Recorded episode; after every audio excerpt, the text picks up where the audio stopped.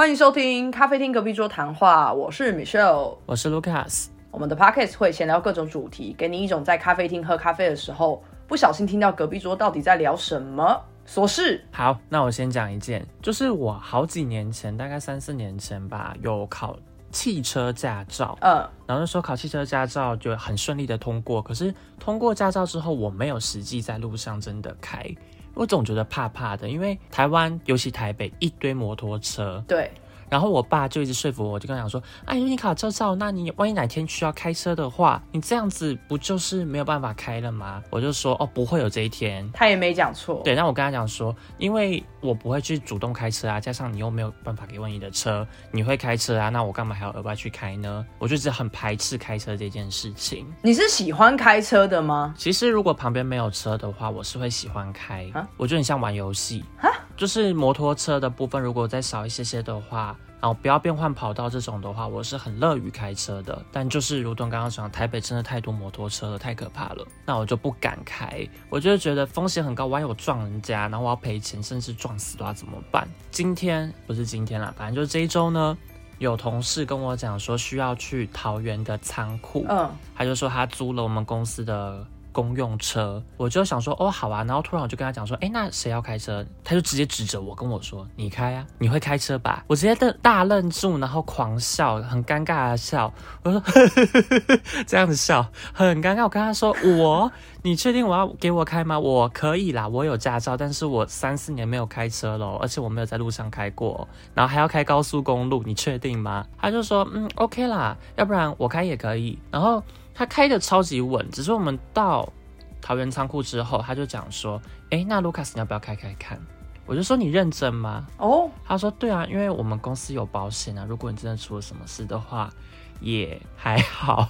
然后加上，因为他会帮忙看，他会帮忙导航，然后看左边右边可不可以转、变换方向、变换车道这些。嗯嗯嗯，我就想说：哦，你既然都这样讲了，那好吧，那我就鼓起勇气试试看吧。哎，你同事真的是一个好人呢。” 他真的是个好人，而且他超会鼓励人，他是一个很好的副驾。嗯，我跟你说，我真的吓到他，应该更吓到。可是他显得很淡定，他就是说：“哦，你很棒，你现在开的很好，你 OK 的。”我从哪边开始练习？我重新从油门跟刹车重新找那个感觉。我跟他说：“呃，右边是刹车，左边是油门，对吧？”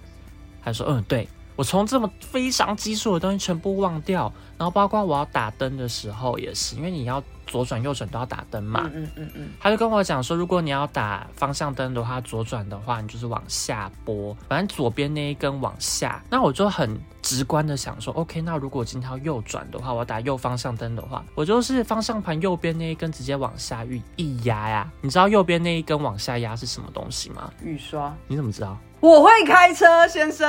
可是为什么会这样子？我觉得很困难，因为为什么会是左边那根往上拨才会是右方？向灯这件事情是一件很不直观的耶。我先来消毒一下哈。各位听众朋友，如果你是很常开车，你也非常会开车的人，看到听到这边呢，请你们给一点包容。就是我跟卢卡斯都是有驾照，但比较久没有上路的人，所以呢，请你不要听到这边就关掉，因为我知道对于一些很会开车也很常开车的人，听到这边会生气，觉得说是三宝就不要上路了，尤其在他们可能真的气死。对对对，所以所以就是给我们一个机会，拜托 拜托。对，因为我同事跟我讲说，你就慢慢开，你就待在你自己的。道里面，你不要一直切换，基本上都没有问题。来了，问题来了，我克服了方向灯跟刹车油门这个问题之后，是我就要上高速公路了。我先跟大家前提先说一下，为什么那么的害怕？我曾经有考到驾照之后在路上开，然后我载着我爸，我爸就跟我讲说：“哎，对向有一台车要过来了，你靠右一些些。”那我就是说很紧张，我就变成直接方向盘往左了。哦，然后我爸就跟我讲说：“哎，你在干嘛？这样很危险，赶快刹车！”我一紧张，我又踩到油门。所以我是直接从那台车旁边这样子稍微的插过去，但没有碰到，就是很近很近的，我觉得很可怕。我第二次消毒，各位真的不要生气，他只是很紧张，但是我也会诚心的建议我这位 Lucas 朋友不要再开车了，真的很可怕，好恐怖哦、然后我跟你说，不是只有这件事情，后来我尝试过，就是你知道，有时候分道一线可能会分成两道，然后我爸那时候在副驾上面用手机，他没有跟我讲说要往左边的那一道还是右边的那一道走，然后左右之间有一个分隔岛。他都没有讲话，对，而我也在等他的指令。我想说他会跟我说吧，就他都没有讲哦。啊后后面的货车就赶快按喇叭，他以为我睡着，然后我爸才看抬头看了一下，说：“哦，我怎么快撞到分隔岛了？而且那时候时速有点快，时速当时好像五十吧。”嗯，我诚心建议的你真的不要再开车了，对，太恐怖可怕啊！所以后来这这次我开车，但我觉得我很棒，因为我开的真的很稳。然后我就发现说，高速公路上开车真的很 OK，即使时速到九十一百，如果你跟前面的距离有保持住稳稳的话，真的是安全的。让我觉得最难就是平地，就是那真的是一堆摩托车啦。然后我同事还赞美我，我跟他说：“哎，那你觉得我开怎么样？”他跟我说：“真的蛮稳的呀，除了刚刚差点从高架桥上掉下去之外，就是会有一段两道。”然后慢慢的变成一道，我不知道为什么台湾有时候就是有这种东西，我不知道可能国外也有。然后我就那时候在最外侧那一道，它会缩进去啊，我也不知道怎么办啊。我就想说左边又有车，那我也没办法插进去啊，所以我就一直往前开。然后我同事就跟我讲说你在干嘛？你快掉下去了，我们现在快要掉下去，快要从桥上掉下去了。你应该已经开到潮化线上了，我不知道那什么东西，但是我看到黄色的那一块线越来越短，然后我的一个车道真的越来越窄。我还是诚心的。建议里面，要么重读一次交通规则，要么不要再上路了。但你知道他跟我说什么吗？哦、他跟我说，其实就是多练习啊。他说他第一次开车的时候也是出车祸啊，但是他后来就是越开越好。我承认是多练习啊，因为其实这个问题我也有问过。我当时考完驾照之后，我问我的教练，我就直接跟他说：“哎，大部分的人来考完驾照，其实没有办法直接买车，或是没有办法马上用车，那要怎么办？”然后我当时的教练其实也直接跟我说，他自己当年考完驾照之后，距离到他真正买了一辆二手车让他自己开，也是隔了四五年的时间，他中间也都没有车开。他说，可是其实基本上就是一股冲劲跟胆量，你就先上路，然后慢慢的熟悉，就真的只是这样。对啊，那我就觉得也很合理，因为四五年其实真的隔很久，但我相信不管你今天是隔四五年还隔两三年啦，基本上东西都是要从头去把这感觉抓回来。对对对，只是我还是觉得，如除非你真的很需要，不然真的不要开。嗯，因为我真的会觉得，不是你死就是你害别人死。我是想说，哦我旁边副驾上一定要有人，因为我没办法看右边的方向镜，那叫后照镜嘛，对不对？我同事就很惊恐，因为我是直接转头大转头看右边的小耳朵。那时候我在高速公路上，他跟我说：“你不能这样转头啊！”他说：“你要就是看前面，用余光去瞄。”我说：“我根本瞄不到。”他就说：“你也不能这样啊，这样很危险。”对啊，而且我后来在平地的时候，我发现，哎，我都没有在看红绿灯呢，我就是一直开，哎。你还是不要上路好了，我求你，真的不要再上路了，好恐怖、哦！我只是刚好前面有车，然后红灯的时候我就在他后面，然后绿灯他一走我就跟他一起走，我没有刚好在第一个的位置上或最后一个，而且我在转的时候发现红灯了，但我就跟他说，哎，怎么办？红灯了，他就跟我说，那你赶快转吧，就跟前面的一起转。我真的完全就是没有注意到红绿灯的存在，就是短时间之内先冷静。所以你从考到驾照这段时间到现在也都没有开车这件事情吗？我有开，但是其实开的非常的少，而且几乎是考到驾照的那半年有开。所以其实我一直有在想要去上一些道路驾驶课，就是还有一些课程是专门给你已经考到驾照，但是你很久没上路的人去上的，可能有五六堂课，然后让你去熟悉一下路况跟车子。我在考虑，如果我哪天有比较有时间跟空闲，还有或许我需要车的时候。我再去上这类型的课程，因为我也必须说，我也曾经有一个阴影，但是没有你那么大。我当时的阴影比较是我刚考完驾照后，我是在那个兴头上面，我想要赶快用我这个技能，而且我自己本身我是非常爱开车的。我在考驾照的时候，我真的觉得哇，开车好舒压哦，很舒服。然后我当时就是载着我全家人，我们出去吃饭，然后回家的时候，我就想，我就说毛遂自荐，那我开好了。我觉得这是一个很错误的决定，因为就像你说的，就算副驾驶座有人，但他必须是要一个很冷静的人。可是当时我载着我全家，然后家里最不冷静的是谁？妈妈。所以妈妈就在我后面一直不停的散发她很紧张的那个气息。她不是只是散发而已，是她一坐上车，我都还没启动，她就把安全带一系，以后手就一直抓着上面的那个那个怎么讲握把，抓超紧。然后我就想说，你一开始就这样搞得我超紧张。对。然后我只要到每一个路口，他就会说，哎哎哎，那哎没事没事，哎哎，哦 OK，好好好。然后我就觉得很不舒服，因为真的太紧张。我就想说，拜托你坐同一辆车的，你就算再怎么害怕，你都给我努力的保持安静，怕在心里好不好？你这样子只会让那个驾驶更紧张。然后我要转弯的时候，当时就是面临了一个你知道黄灯快红灯的状况，所以我有一点不知道说，哎，还是我刹车等下一个好了，还是我可以就是加油门，然后趁着这次黄灯转过去。反正最后就是我已经下判断是。我要踩刹车，可是我爸在旁边就说过得去，过得去，所以我就是瞬间又有一种好，那我现在踩油门，可是因为那个半秒的差距，基本上已经不能过了，所以我又再马上踩了刹车，所以就有点急刹，可是没有发生什么事，我就只是急刹在路口，但是妈妈就尖叫，然后我就更紧张，我想我真的好恼羞，我当时好生气。然后我哥跟我爸是很淡定的，他们就是那种呃哦，下次不要这样，这样很危险。然后我其实已经有点不高兴，想说靠啊，我刚刚都已经要就是慢下来了，是你们叫我过的，可我还没讲出来。然后我最生气的是我妈在后面尖叫，我真的好气。然后从那次之后，我就气到我就觉得说，我就算要开车，也不能让我妈坐在那台车上，或者是我绝对不会再开家里的车。我再怎么样，一定要在外面租车，或是开一台烂车，不管，就是不要开一台。我妈一定会在那边啊咪呜呜呜的那种车，我真的觉得很烦。我完全理解，因为其实我想要理想的状况是，是副驾上面坐着一个能够精明的跟我讲说，可不可以过？你现在是。可能红灯或黄灯的状况，或者说你要变换的时候，他会帮你看的人。可是如果今天我在我爸妈的话，我觉得我爸好像也会迟一拍、晚一拍跟我讲说你可以过，那就会面临到跟你一样的状况。那我就会觉得我开车开得很不开开心。那我妈好像也没办法给什么功能上的支持，加上我觉得在他们本身就是一件很烦的事情，所以我就更不想要。在他们在的时候开车，可是实际上我不需要说一个正常的驾驶，他旁边的乘客不应该给任何的指示，因为这只会让那个驾驶更心慌而已。所以我宁可坐在我旁边的人，你要嘛要给。指示你就要一开始就告诉我，如果你一开始没告诉我你要给指示，我是期望你什么指示都不要给哦，不然你在那边给我出主意，或者是你像你刚刚讲那个状况，说什么他太晚给，坦白讲，我如果坐副驾，然后我听到驾驶跟我说你的建议太晚给，我会呛回去说是你在开车，你为什么在等我的指示啊？就是我会觉得说那是驾驶的责任啦。那他一开始就不要讲话。对对对对，所以我才会说就是不要出现我妈或是我爸那个时候说啊你过得去啊。怎么这样？我就觉得很烦。嗯，可以理解。那我这边这个礼拜呢，就是我这周是我换新部门的第一个礼拜，终于熬到这个礼拜了。嗯。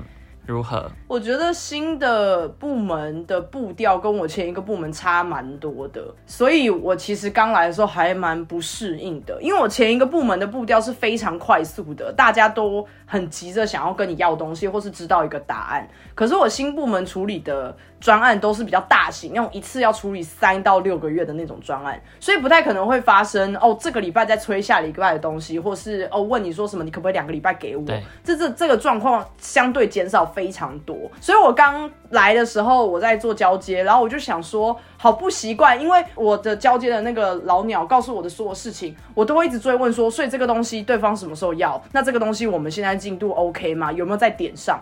可是我得到答案通常都是说，哦，对方也没有开出一个时间，因为他们也在忙他们的东西，所以我们现在就是先做我们的，到时候他们来找我们，我们再回报就好。所以我就会觉得，天哪，这个差距怎么可以这么大？对，因为原本那边是真的很高压，然后这边就是好像大家偏比较放松，然后公务。人员的感觉吗？就是比较准时上下班，因为你的专案太大了，你不是那种短时间要赶。当然有例外，但我的意思是说，整体的那个落差感是这么大的。嗯。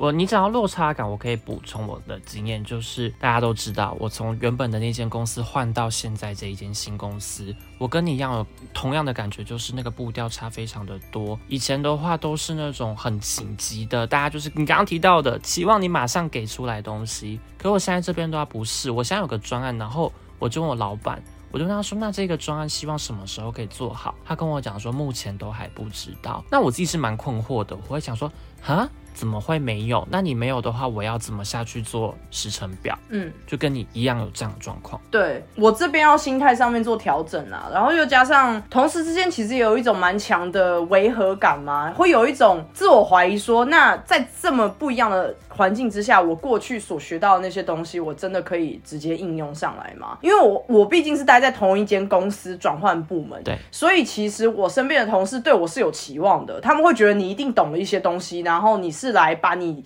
那个部门学到的东西带来我们这边，那他们可能甚至很清楚知道我在那个部门学过了什么，所以我有些时候都会觉得这个压力也蛮大的，还不如去一间新公司，完全从白纸开始，至少对方不会对我有任何期望，然后我也可以学的比较一步一脚印。因为像现在这样，我就会很担心说，我会不会问出一些问题，然后别人心里面觉得说，哎，他怎么还在问这个问题？他不是已经工作在我们公司这么久了吗？怎么还这样？所以比较偏向是自己给自己的压力也蛮大的啦。但我相信你同事应该人很好，而且如果你今天到别的公司去好了，如果你跟那间公司讲说我已经工作了五年六年了，然后有做过什么专案，那遇到一些问题你提出来的时候，搞不好这些公司一样会想说，哎，你不是在人家公司工那边工作了五六年，你怎么还提出一样的问题？我觉得是可以理解，说你在同一间公司的话，这个压力会更大，可是到其他公司的话，也是会遇到一样的问题。这倒是，这是真的。那还有一个最后一个点，我想讲的，就是我真的觉得我很衰，我真的是衰到最高点。怎么说？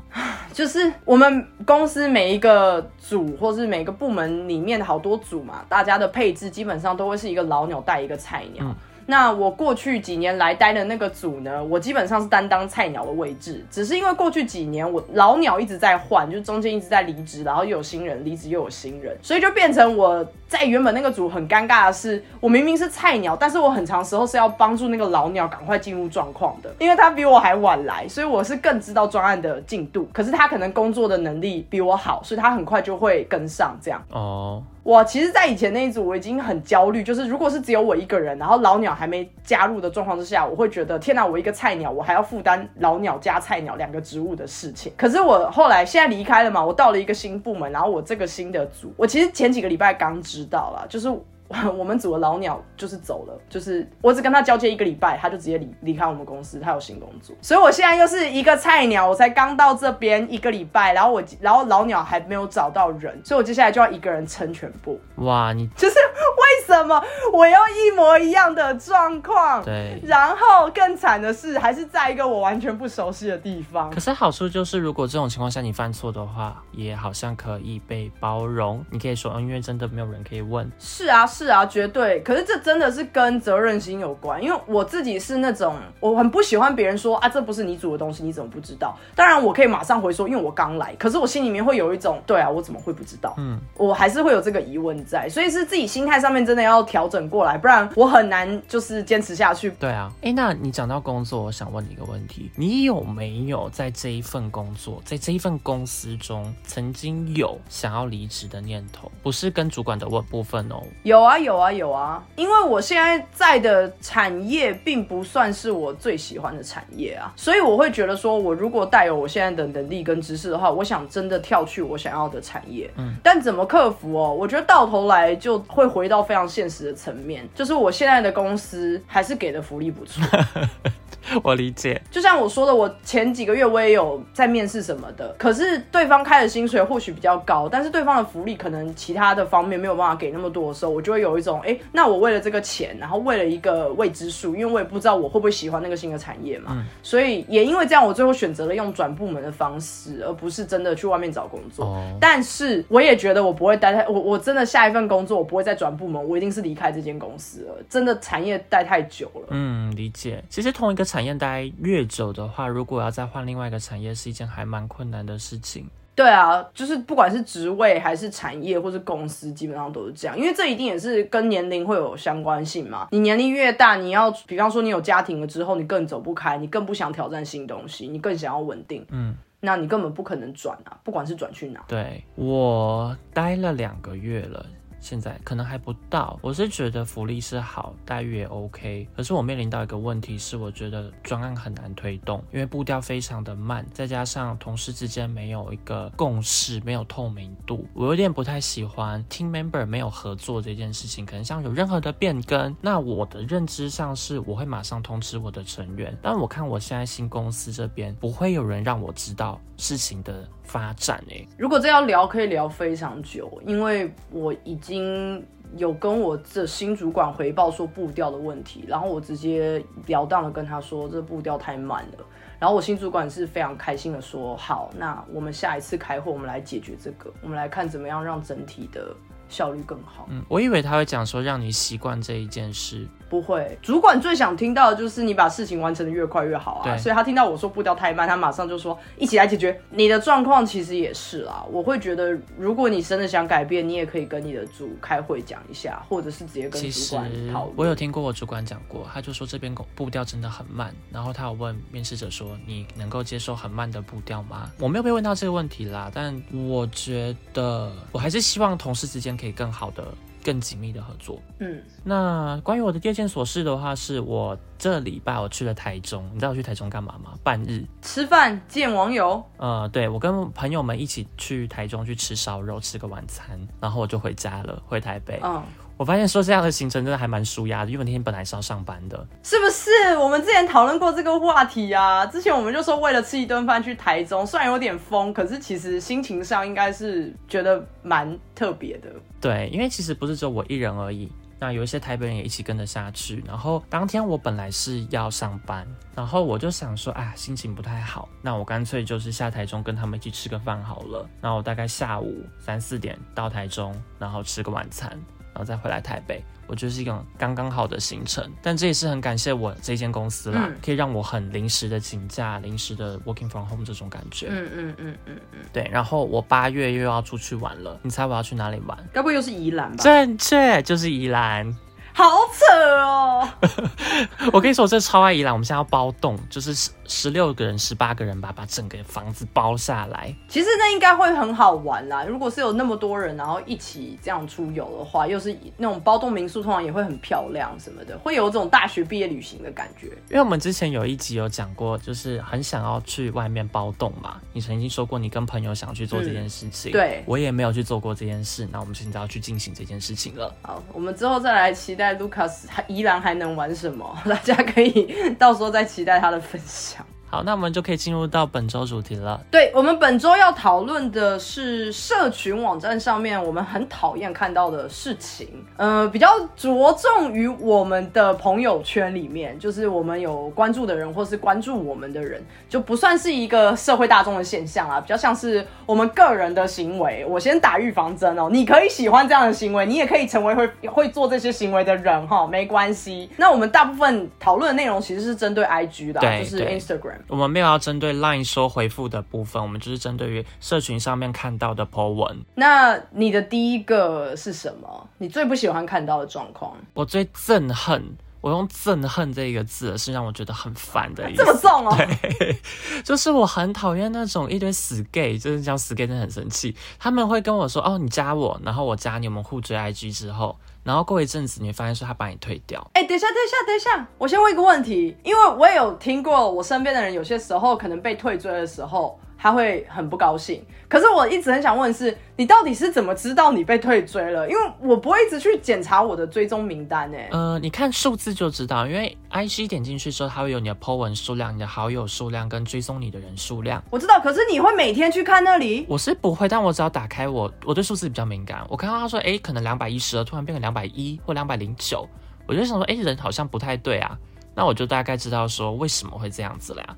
那我就可以去看另外一个 app，因为有个独立出来的 app 是谁有追踪你，或是谁在这段时间内把你退追掉。哦，我知道那个 app。我想说，装那个 app 的人真的会很影响心情哎，因为就像你说的，你会知道谁退追啊。对，而且其实我发现说，并不是只有我刚刚提到说网络上这些这一些想要成名变成网红的 gay，竟然还有我前同事，所以让我非常的意外，但没有很熟的同事啦。他是因为你不是他的同事，所以把你退掉吗我？不知道理由是什么，但我们没有很熟。我们两个前同事，就在我第一间公司的前同事，他还是有有保留我追踪他，可是他就退追我，所以变成说是单方面的追踪。那我觉得这件事情是让我很不爽的。我会觉得说你要退我 OK，那你顺便把我也从你那边上面移除掉，这样比较公平嘛？你不要有让我有种。好像你就是要赚多一个人追踪的这种感觉。我必须承认，我可能也发生过类似的事，哎，因为我是会定期的去呃清理我追踪的对象的，但是我不会随便的去把追踪我的人移掉。为什么？为什么不同时一起？没有，我纯粹直觉我追踪的人本来主主导权就在我手上，我决定我想追谁，然后我不想看到什么东西，或者我想看到什么东西，所以我会去清理。可是人家追我是他想看到我的东西，所以我擅自的前面答应要让他看，现在又直接不让他看，我会我自己会觉得偏没礼貌。我会觉得如果你不想看，你也会自己离开啊。哦，理解你意思。对对对，我的意思是说，就是有一个门嘛啊，我一开始已经打开门说欢迎你进来看，然后但是因为我已经不会去拜访你家了，但是我同时也跟你说，哎，因为我不会去你家了，所以你也不准来我家。我觉得这有点过分啊，我会觉得应该是你主动跟我说，哎，我也没有要去你家喽，这样。嗯。这些想法我反而没有想过，我只觉得说这些好奇怪，就是为什么会是单方面的退？可是我可以懂你的意思是，如果他是偏公众的账号，就是他为了要经营他自己的社群，想要用社群来累积一些人啊，或是人脉啊，或者是你知道之后可以发业配或干嘛，我不管，反正就是他是公众账号的话。他，我的确有听过有一些人，他真的是以前的朋友，他或许之后你知道成名之后更红之后，他会把以前他私生活的人就是全部退掉。对啊，然后因为他不想要让人家知道那些人，或是他觉得那是黑历史之类的吧。没错。那我自己会觉得有点刻意啦。嗯。尤其又是像你所说的，如果这发生在非常短期，比方说他今天才跟你见面啊，我们交个新朋友嘛，然后交换了联络方式之后，明天就把你退掉。我就觉得这样很没礼貌。我是遇过几个是直接在软体上面没有见过面，但他疯狂的跟你讲说追踪我 IG，追踪我 IG，然后我都会回他说你这么欠追踪吗？你这么缺粉丝吗？我觉得这些很白目。对啊，我也觉得。我觉得到底为什么要一直主动的去跟人家说来追踪我，来追踪我？不知道，但就有一些人，我觉得很可真的是从几十个、几百个，因为他们都会先开一个新的 IG 账号。你也知道，我其实几年前我做过这件事情，因为我想要分开分开账号，就是把我的生活还有我的网络交友圈这件事情做一个分开。后来我发现说有越来越多人在进行这件事情，所以他们建立这个圈内账号、交友账号之后呢，几百个人变成几千个，再变几万个人，然后他们就是。是一直把这些互追的人全部都砍掉，营造出来一种就是哦，他们只追踪二三十个人，但是有一万个人追踪他们的假象，所以让我觉得很不满。我只是想说，这种人就是好了，就是祝福他了。但我就看清这个人，会觉得说，就是一个很假的人啊，很虚伪啊，然后活在那些自以为自己是万人迷的世界。对，所以这是我最讨厌的一点。我其实反而没有列到这个点，因为我真的不会一直去看我的追踪数。我是只会去清理我追踪的人而已。那我最讨厌的，我觉得讲最讨厌、最最最最最最讨厌的第一个点是炫富的人。嗯。可是我要说，我知道在这个年代，大家其实是非常讨厌有钱人的，大部分啊，因为大家生活都过得很辛苦嘛，物价又一直飞涨，所以大家其实某种程度上社会氛围是一个仇富。那我要特别定义说。炫富这件事，我是觉得，如果你本身从头到尾，从我认识你的那一刻到现在，你就是一直维持那样子的生活品质，那我会觉得没什么，因为我就觉得你你 OK 算了，就是你就是这样。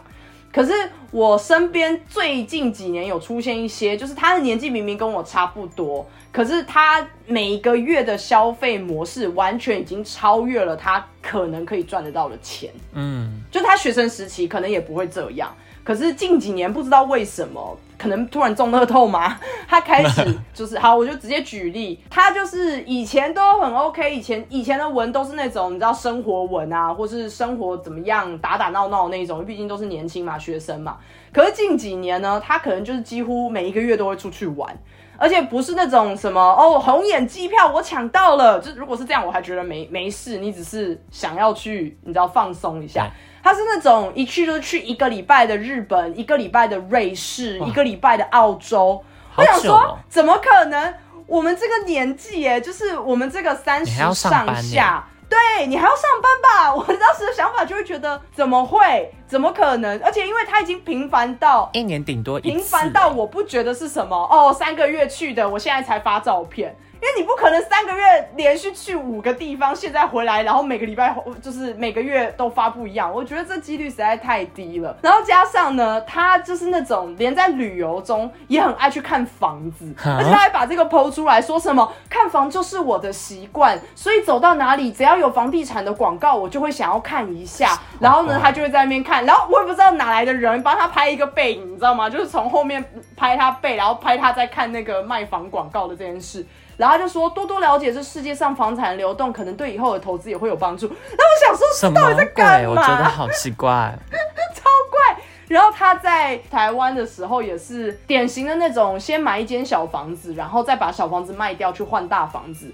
这个投资的轨道是很正常的，大部分的人都会这样做。可是他真的是在一年搬了大概四五次家。他就说：“啊，又要搬家了，因为又买了一个更大的房子。”我看我真的好生气，我觉得你好烦啊。可是我如果是你，我不会气。我觉得这就是他的生活方式，他就是可能很有钱。对，可是我后来我就直接不再显示他的贴文，没有退追啦，但就是不再看到他的贴文这样。而你讲到仇富还有炫富这件事情啊，让我想到说，我曾经有前同事跟我讲过，说他很看不惯我主管。的贴文，这样讲应该 OK，因为他们应该不会听。好，我直接讲，就是因为我前主管常常会去饭店，然后每天每餐就是 po 文上面都是 po 米其林的，然后还有所有的精品生活。嗯，其实好像我的。贴文也是这样子，我也是围绕在饭店，然后还有买东西，可是我没有到这么的夸张。那总之呢，我那个同事就跟我说，他看过了我这个主管的 Instagram 主页，嗯，他觉得太奇怪了，就是太败家，然后太像那种。掏金女嘛，有这个字吗？就是贴男生，然后去很消费的那个叫什么东西啊？拜金应该可以吧？拜金女吧？好，对，他就觉得说这种行为很拜金啊，很奢侈啊。对，但我会觉得说这事情其实也是我主管的生活方式，她可能真的赚很多，可能她老公很有钱。那你对于这件事情，你会有怎样的想法？就是对我来说，就是我认识他的。如果他那个人本身就是这样，然后他一直做这件事情的话，那我会觉得不痛不痒。他就是一直做啊，他就是 Instagram 上走，就是一直都是饭店啊，然后一直都是吃很好的。对我来说偏频率问题啦。他如果真的是每个礼拜，哦，那真的有点多哎。每个礼拜米其林，我会去计算说他到底是不是他钱，就是不是他本人赚的那个。可能是公司出的，也有可能是他自己的，我不知道哎。可能很很有机会会被我列入也是炫富，然后我会把他的贴文隐藏。嗯，那我的 Instagram 的这样子的频率，你觉得是合理的吗？我我不觉得你频率有那么高哎，我也觉得，而且其实我真的都是靠自己哎，我也没有，没有没有，我我还要再讲一个点是，它是同一个地方还会分好几次贴文发，所以就给你一种很烦的感觉，就是你去瑞士，然后他可能发十篇瑞士，为什么会这样子？那我就有一种烦不烦呐？就是你到底要发多久？这当然那是他的版面，我知道，所以我才会隐隐藏了嘛，我这边自己隐藏。可是你的状况就是你你就只会发一次啊？对啊，因为我没有那么。多需要一直重复发的东西呀，可所以我会，我真的对我来说是频率问题，还有我认识他的时候，他这个人是不是就是这样？嗯嗯嗯，好，所以你最讨厌这一个，你刚刚的这一个带出了一个我刚刚没有想到的东西。我曾经跟你讲过这个人，他也是让我很生气，他一直拿我买的东西去 PO 到他的 Instagram 上，我真的不懂。对对对，你讲过这个，我真的对他也很生气耶，我觉得不懂什么东西都是哦衣服。鞋子什么全部都是，或是他在我家看到了什么东西，他也一直 po 到他 Instagram 上，我真的不懂哎。如果是你，你会气吗？我先问一下，他有征求你的同意吗？没有，但是我觉得这不是同不同意的问题。虽然当然同意有没有争取到很重要，可是我觉得说，那这个人他就没有买，他为什么要 po 到 Instagram 上，让别人觉得说他好像买了这个东西的感觉？就炫耀优越感啊！你拿别人的东西来炫耀，很奇怪哎，别人不会知道啊。我真的觉得很怪。假设我今天开一个 Mercedes，然后我没有这台车，然后我去跟别人借，然后 post 上 Instagram，我觉得这件事情本身也是很怪。除非我在汽车博物馆，很怪啊。可是这些人就是他只是想要让别人觉得他过得很爽而已，所以他们内心可能其实是很自卑的。嗯，我觉得是。嗯，我也觉得是，要不然他们不会去做这件事情啊。其实我有一个朋友，他会做很类似的事情。应该说，他的 Instagram 的版面上面一直都是吃大餐、坐名车。可是因为从我认识他，他就是这样了。我也没有特别讨厌他，但我的确之前有跟他说，哎、你是不是过很爽啊？然后他有默默的回我说，他是因为有工作上面的需要，哦然后我就想说，哦，好，那我大概懂了。我我真的觉得会借别人的东西来拍照，我其实也会，可是我一定会问对方说，我可以发吗？就是大部分是食物，饮料是对，我想也是。大家如果说，因为你今天已经拍了，所以你拿他东西来剖，我觉得是可以理解的。因为有些时候你去点酒嘛，那女生就很喜欢点调酒，啊，调酒有些你你点了你喜欢喝的味道，可是她未必把它弄得很可爱或很美啊。那每次大家一整桌的人，可能有某一个人的酒好美哦，好梦幻哦，然后大家就会想要全部都碰那张，你懂我我意思？我这个可以理解，我同意，因为可能像我跟别人去喝酒，他们点十杯酒，然后放在一个架子上，像是圣诞树一样。我没有喝，但是我也有拍，因为我觉得那个很酷。可是我不会让别人觉得说，哦，是我喝了这些酒的感觉。但是我那一个认识的人，他就是让大家觉得说，哎、我好像又买衣服了，他还穿我的衣服拍照，我真的觉得满头问号、哎。哎、这样超没礼貌的。如果他还没事先问过你穿别人衣服，我不行哎，好不舒服、对，啊，不舒服。我觉得马上说你脱下来就丢进洗衣机，我会洗。大衣是外套不好洗，我下一个的话，其实跟第一个有一点点像，就是我有一派的朋友很爱在 IG 发他股市赚钱的状况。就是不是只是文字，是很爱把他买的哪一只，然后就是那个收盘的时候什么收盘价怎样啦啦啦，那一个股市表贴出来，然后在下面的心得在打说，哎呦，今天早上是几点？然后呢，还好我当时怎样怎样了，结果最后的时候巴拉巴拉巴拉，反正就是讲他自己的心路历程这样。那我为什么会觉得很讨厌？是因为发的一样，就是发的太频繁了，会让我有一种就是你是在卖课吗？推你是有在教人家看盘是不是？不然你干嘛一直发这个？然后一样我就把他的通知关掉，就是我就不看他的线动，因为我就会不懂啊，就是你发这个要干嘛？告诉别人你赚很多，告诉别人你赔很多，因为通常大部分赔也不会太不太会剖出来嘛，都是你赚嘛。我是会呀、哦，是吗？对啊，因为我很少剖这些东西，但如果我有赚，对我来讲还蛮多的的话，我就会剖。很少，可能就是半年一次了。那如果我当冲亏一个可能十万呢、之前有发生过，我就会 po 文说教大家真的不要当冲，因为当冲这件事情真的很可怕，是那种警示的概念。哦，我纯粹只是不喜欢看这一些，因为太固定了，固定到我怀疑说你是不是在别有操作。嗯嗯嗯，然后我这类型我，而且我就觉得说，你贴那个走势图，坦白讲，除非我跟你买同一只啊，不然我根本没有办法感同身受，我不会真的去研究你的那个心路历程，然后觉得说，哦，对你好厉害哦，或是哦，干你好你好衰哦，不会啊。对，以他的角度来出发，其实图根本并不是重点，他只想告诉他就是他赚钱而已，或他亏钱而已。嗯，对，我不是很懂的是，到底现在这个年代想怎么样？因为就像我说的，其实整体的大环境，大部分的人应该是很仇富的，大部分的人其实是不爽别人为什么可以过得比自己好，但同时间你又觉得你赚钱的时候，你又很想跟大家分享，然后你喜欢被讨厌吗？就对我来说，这件事情逻辑极度不通啊！大家讨厌有钱人，可是当我今天有钱的时候，我却要跟大家讲，让大家讨厌我。但我其实没有仇富诶，我就觉得说他们很厉害啊，是有自己的赚钱的本领。那我反而是好奇说这些人他们是如何做到的，不知道诶。对啊，我我没有想过说大家其实还蛮仇富这件事。我是觉得普遍啦，尤其又是如果你知道对方真的像我刚举的例子，如果他每个月都可以出去玩的话，坦白讲，我不是真的到觉得说凭什么你一直花别人的钱，或是凭什么你可以这样，我是觉得说是干为什么我不能这样？原来，因为我每次只要看到说有人可能买了什么东西或去哪边玩的话，我就想说，哎、他在哪边工作，他的待遇好像还不错，那我就可能问他是不是有什么职缺之类的。我还有一个东西是我很讨厌的，就是但这件事情已经在近几年稍微有下降了。现实动态上面发非常多的截图，一个现实动态发非常多的可能 LINE 截图，或是非常多的那些图片，那上面又充满文字，然后他可能发完以后就只会打一句气话说。我真的搞不懂在干嘛，然后我就我每次看到这种文，我就会觉得说，我我搞不懂你想干嘛。因为他只有一句而已啊，根本不懂他在讲什么呀。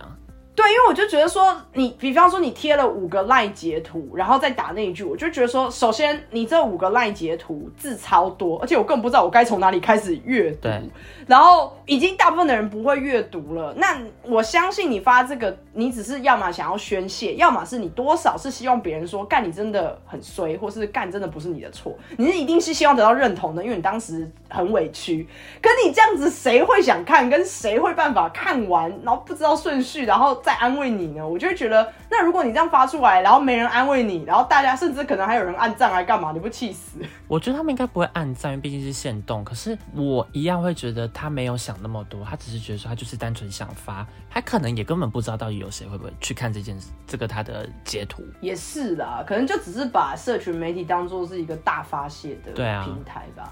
但我其实每次只要看到这些东西，我都直接按右键，就直接跳跳跳跳。我其实在一个线动上不会停太久，所以对我来讲都没有差。哎、我有退追过一个人，完全是因为他每天都在发负能量，我直接退掉。哎、正能量不行，然后负能量也不行。正能量可以啊，为什为什么正能量不行？哎、我反而听过有人讲说他很讨厌正能量，他觉得说这些人很假，每天在 Instagram 上面 po 一堆正能量的线动，他觉得很不舒服。我觉得正能量是看哪一种正能量哦。如果正能量是很打高空的那种正能量，那不行。就是一直鼓励自己的那种正能量，他们就觉得不太行。就是如果是那一种加油，我今天可以的，这个我不，我觉得 OK。可是他如果是说什么经典语录，说什么每个什么每个每个人都是先痛苦过，什么你要先跌倒，你才能知道什么什么走路，就那类型的经典语录的时候，这很正能量啊。我我会觉得偏空泛。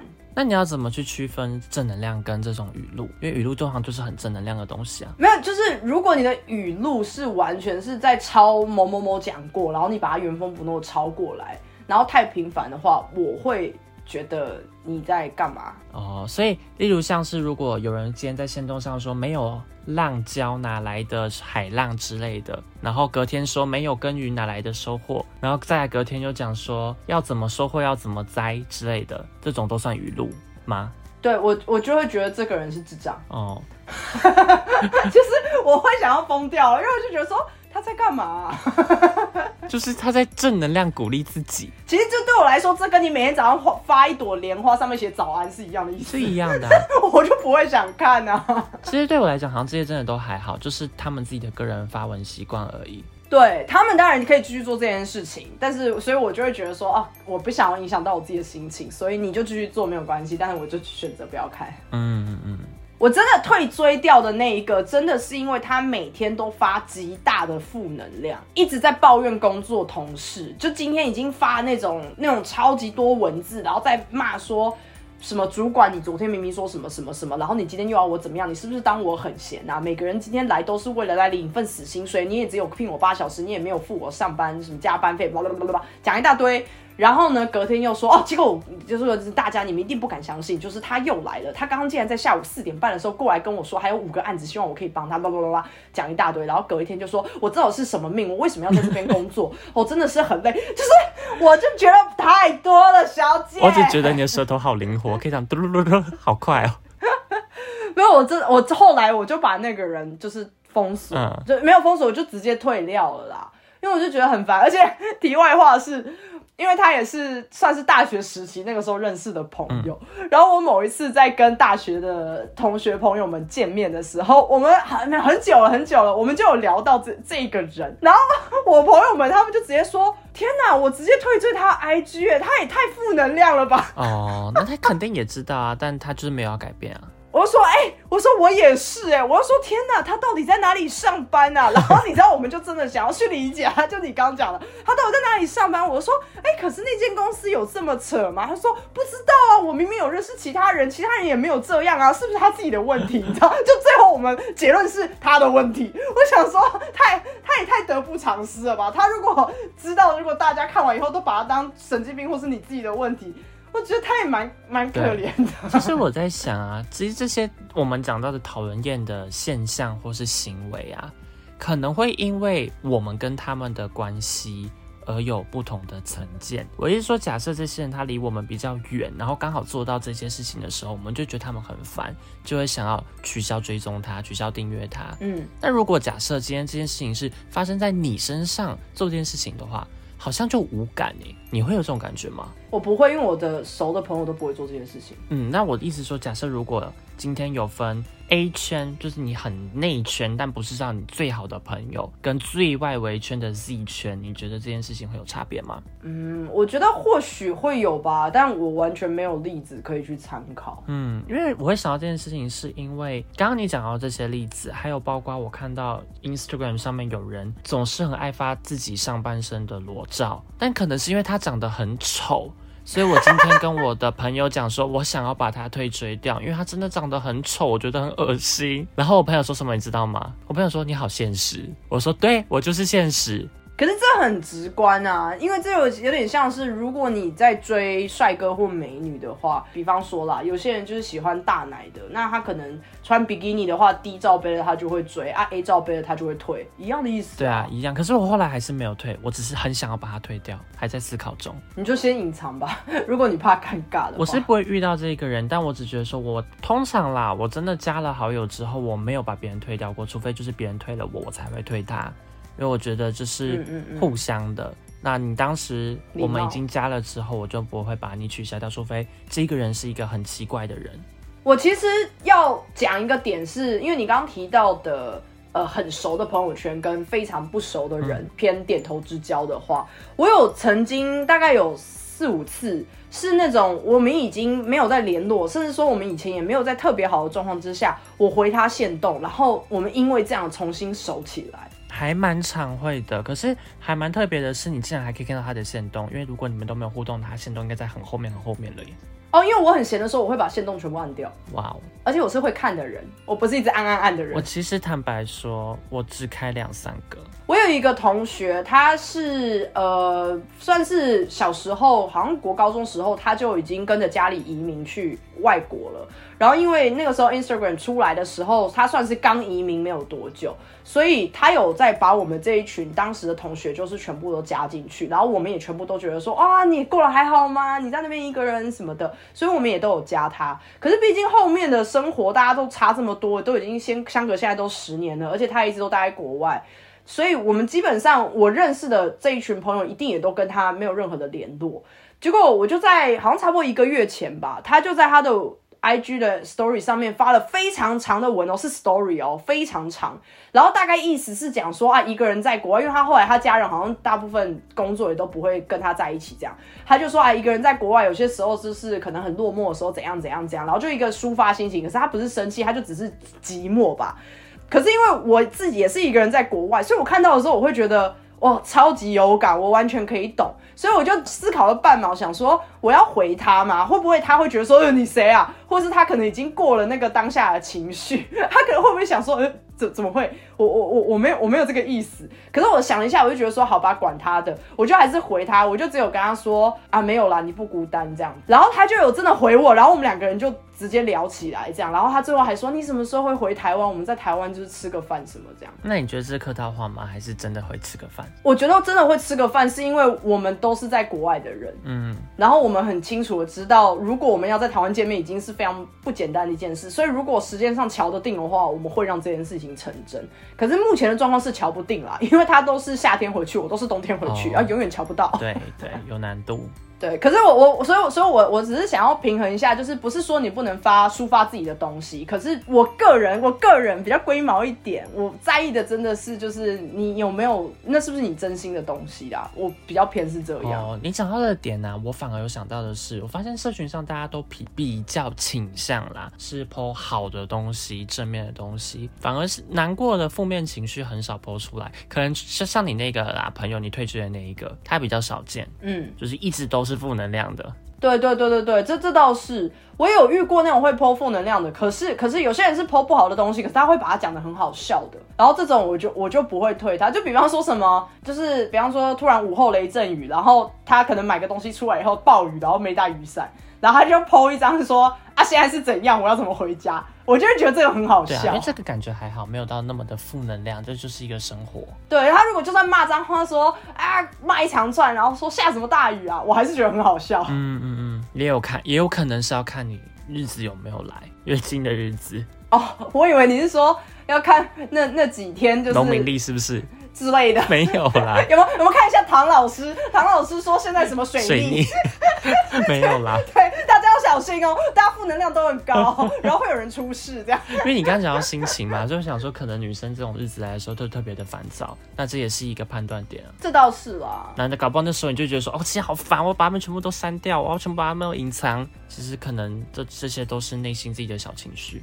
好，那我们今天就聊了很多在 IG 上面我们不喜欢看到的状况，还是要重申哈，就是一样，你可以继续做你想做的事情，因为那是你自己的私人平台，你们压根就不用管我们两个人，尤其是我到底在意什么你真的有点难搞。我是啊，我是啊，所以我还是再次的感谢。所有包容我的朋友们，谢谢你们。所以我只是说，就是你不用过来跟我们吵架，你可以用你自己使用 IG 的方式。然后我要说，我虽然很讨厌看那类的文，我也从来不会去攻击那个人，说你可以不要再发这种文了吗？我从来不会做这种事情，我只是默默的不看。对啊，那毕竟个人，所以就是你还是拥有你自己的小天地的，真的不要来骂我，拜托。如果你要来跟我战，就是你对，好不好？我是俗拉。好，下礼拜见，拜拜。